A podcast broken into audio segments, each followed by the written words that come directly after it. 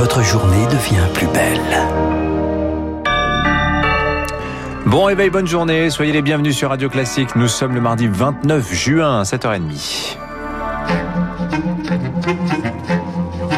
6h30, 9h, la matinale de Radio Classique avec Dimitri Pavlenko. Oui, c'est un plaisir de vous accompagner jusqu'à 9h. La France va-t-elle à son tour l'opération cadeau contre piqûre La question se pose, Marc Bourreau. Des billets de baseball, Dimitri, des beignets contre une injection aux États-Unis contre le Covid-19, des chèques cadeaux en Grèce pour relancer la cadence vaccinale. La France va-t-elle à son tour manier la carotte et le bâton alors que les piqûres marquent le pas, en particulier chez les jeunes? L'idée, en tout cas, fait son chemin à Nîmes. Là-bas, c'est un billet de tombola qui est proposé à chaque injection aux 18-25 ans. Arnaud Julien est conseiller technique à la métropole de Nîmes. Gagner 5 abonnements annuels au vélo électrique de Nîmes Métropole, d'une valeur de plus de 200 euros quand même.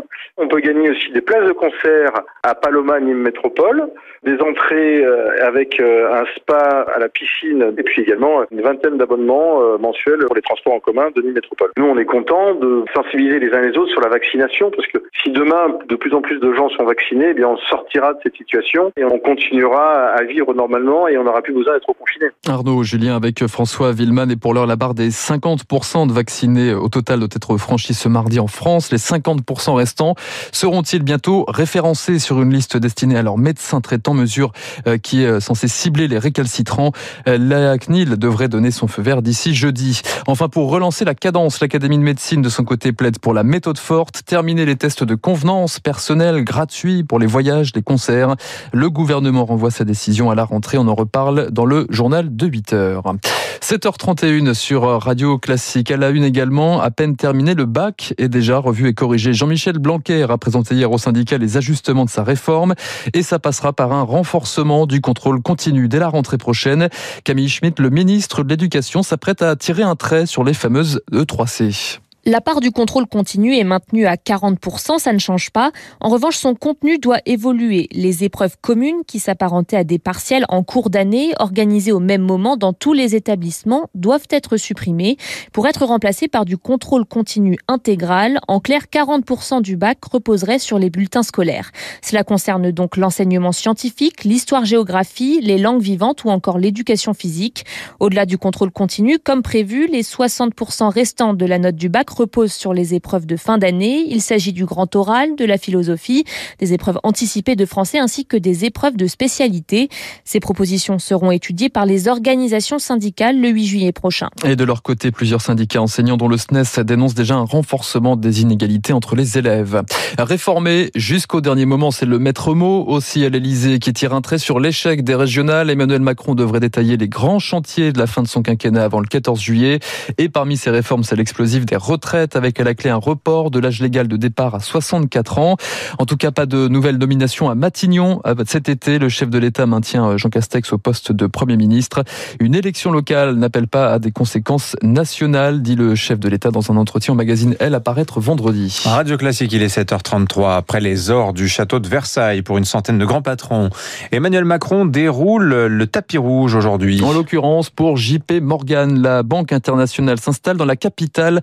Inauguration en grande pompe cet après-midi du nouveau siège parisien à quelques pas du Louvre. Emmanuel Macron, une nouvelle fois en Sherpa de la finance tricolore. Eric Kioch, le président, est bien décidé à attirer cette fois les banquiers londoniens qui fuient la City depuis le Brexit.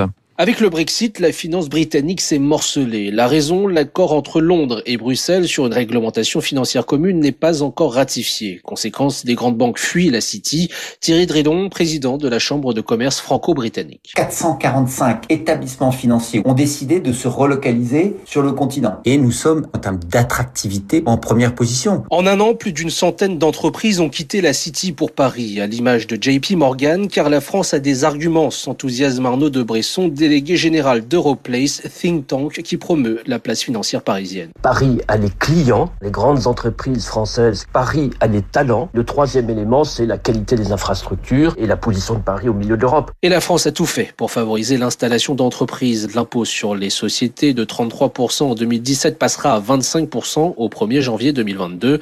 Un véritable moteur pour faire de Paris la nouvelle City. L'enjeu, c'est d'abord celui de la préservation de la souveraineté de notre économie dans le contexte contexte post-Brexit, la place de Paris a une opportunité de devenir leader de l'Union européenne. Ces relocalisations amènent également la promesse de 7 000 à 10 000 emplois directs et indirects créés à terme. Par ailleurs, le président de la République officialisait hier l'implantation d'une usine euh, de batteries du chinois Envision sur le site Renault de Douai dans le Nord. Là, ce sont 1000 emplois créés à partir de 2024. A contrario, certains métiers peinent à trouver des bras. Et souffrent d'un déficit d'image, notamment celui de maçon. 25 000 postes à pourvoir l'an dernier, Dimitri. Seul un quart a trouvé preneur. Sérieux grain de sable alors que l'épidémie, euh, les chantiers redémarrent, alors que l'économie, pardon, et les chantiers redémarrent. Les syndicats professionnels, les compagnons du devoir et les industriels du béton et de la brique ont donc décidé de lancer une grande campagne pour promouvoir le métier. Une web série et un site internet fiers d'être maçon tout attaché et au pluriel. L'objectif principal, c'est de mettre fin aux stéréotypes, selon Clément Lelièvre des compagnons du devoir. Les gens pensent que on peut avoir un métier pénible, éventuellement que c'est un métier mal payé avec des travaux répétitifs, alors que le quotidien du métier c'est pas ça. Pour la pénibilité, bah on a tous les engins de levage, on a même depuis peu euh, quelques exosquelettes. Et puis euh, l'évolution de carrière est assez facile. Assez rapidement, on va pouvoir gérer une petite équipe, on va devenir chef d'équipe, être chef de chantier, conducteur de travaux, on peut devenir chef d'entreprise. Puis effectivement, on a un salaire. Euh, alors, un jeune maçon en début de carrière, on est autour des 1700. Et puis après, on peut aller à 2000. Et quand on va vers les postes d'encadrement, on peut aller vers les 3000, 3500 euh, euros. Vous avez vraiment plein de possibilités d'évolution avec ce métier de maçon. Des propos recueillis par Émilie Vallès. À l'étranger, enfin, au moins 11 morts, 150 disparus. Nouveau bilan aux États-Unis, cinq jours après l'effondrement d'un immeuble près de Miami, en Floride. Les causes du drame restent pour l'heure inexpliquées. L'Euro de football, c'est terminé pour l'équipe de France. Ouais, terrible désillusion. Les Bleus éliminés par la Suisse dès les huitièmes de finale au terme d'un match renversant hier soir. Trois partout, prolongation et défaite au tir au but 5-4. Le tir de Kylian Mbappé été repoussé par le gardien suisse Yann Sommer. Soirée cauchemardesque sur laquelle Renaud Blanc reviendra dans 10 minutes dans le journal imprévisible. Merci Marc Bourreau. Vous, vous revenez tout à l'heure à 8h30. Dans un instant, les spécialistes, euh, nous irons au Royaume-Uni où les couacs s'enchaînent au sein du gouvernement de Boris Johnson. Ce sera la chronique du jour d'Emmanuel Faux.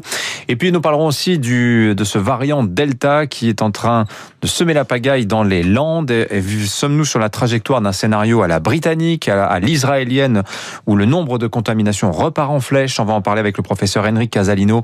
Il est le directeur médical de l'APHP. 7h36.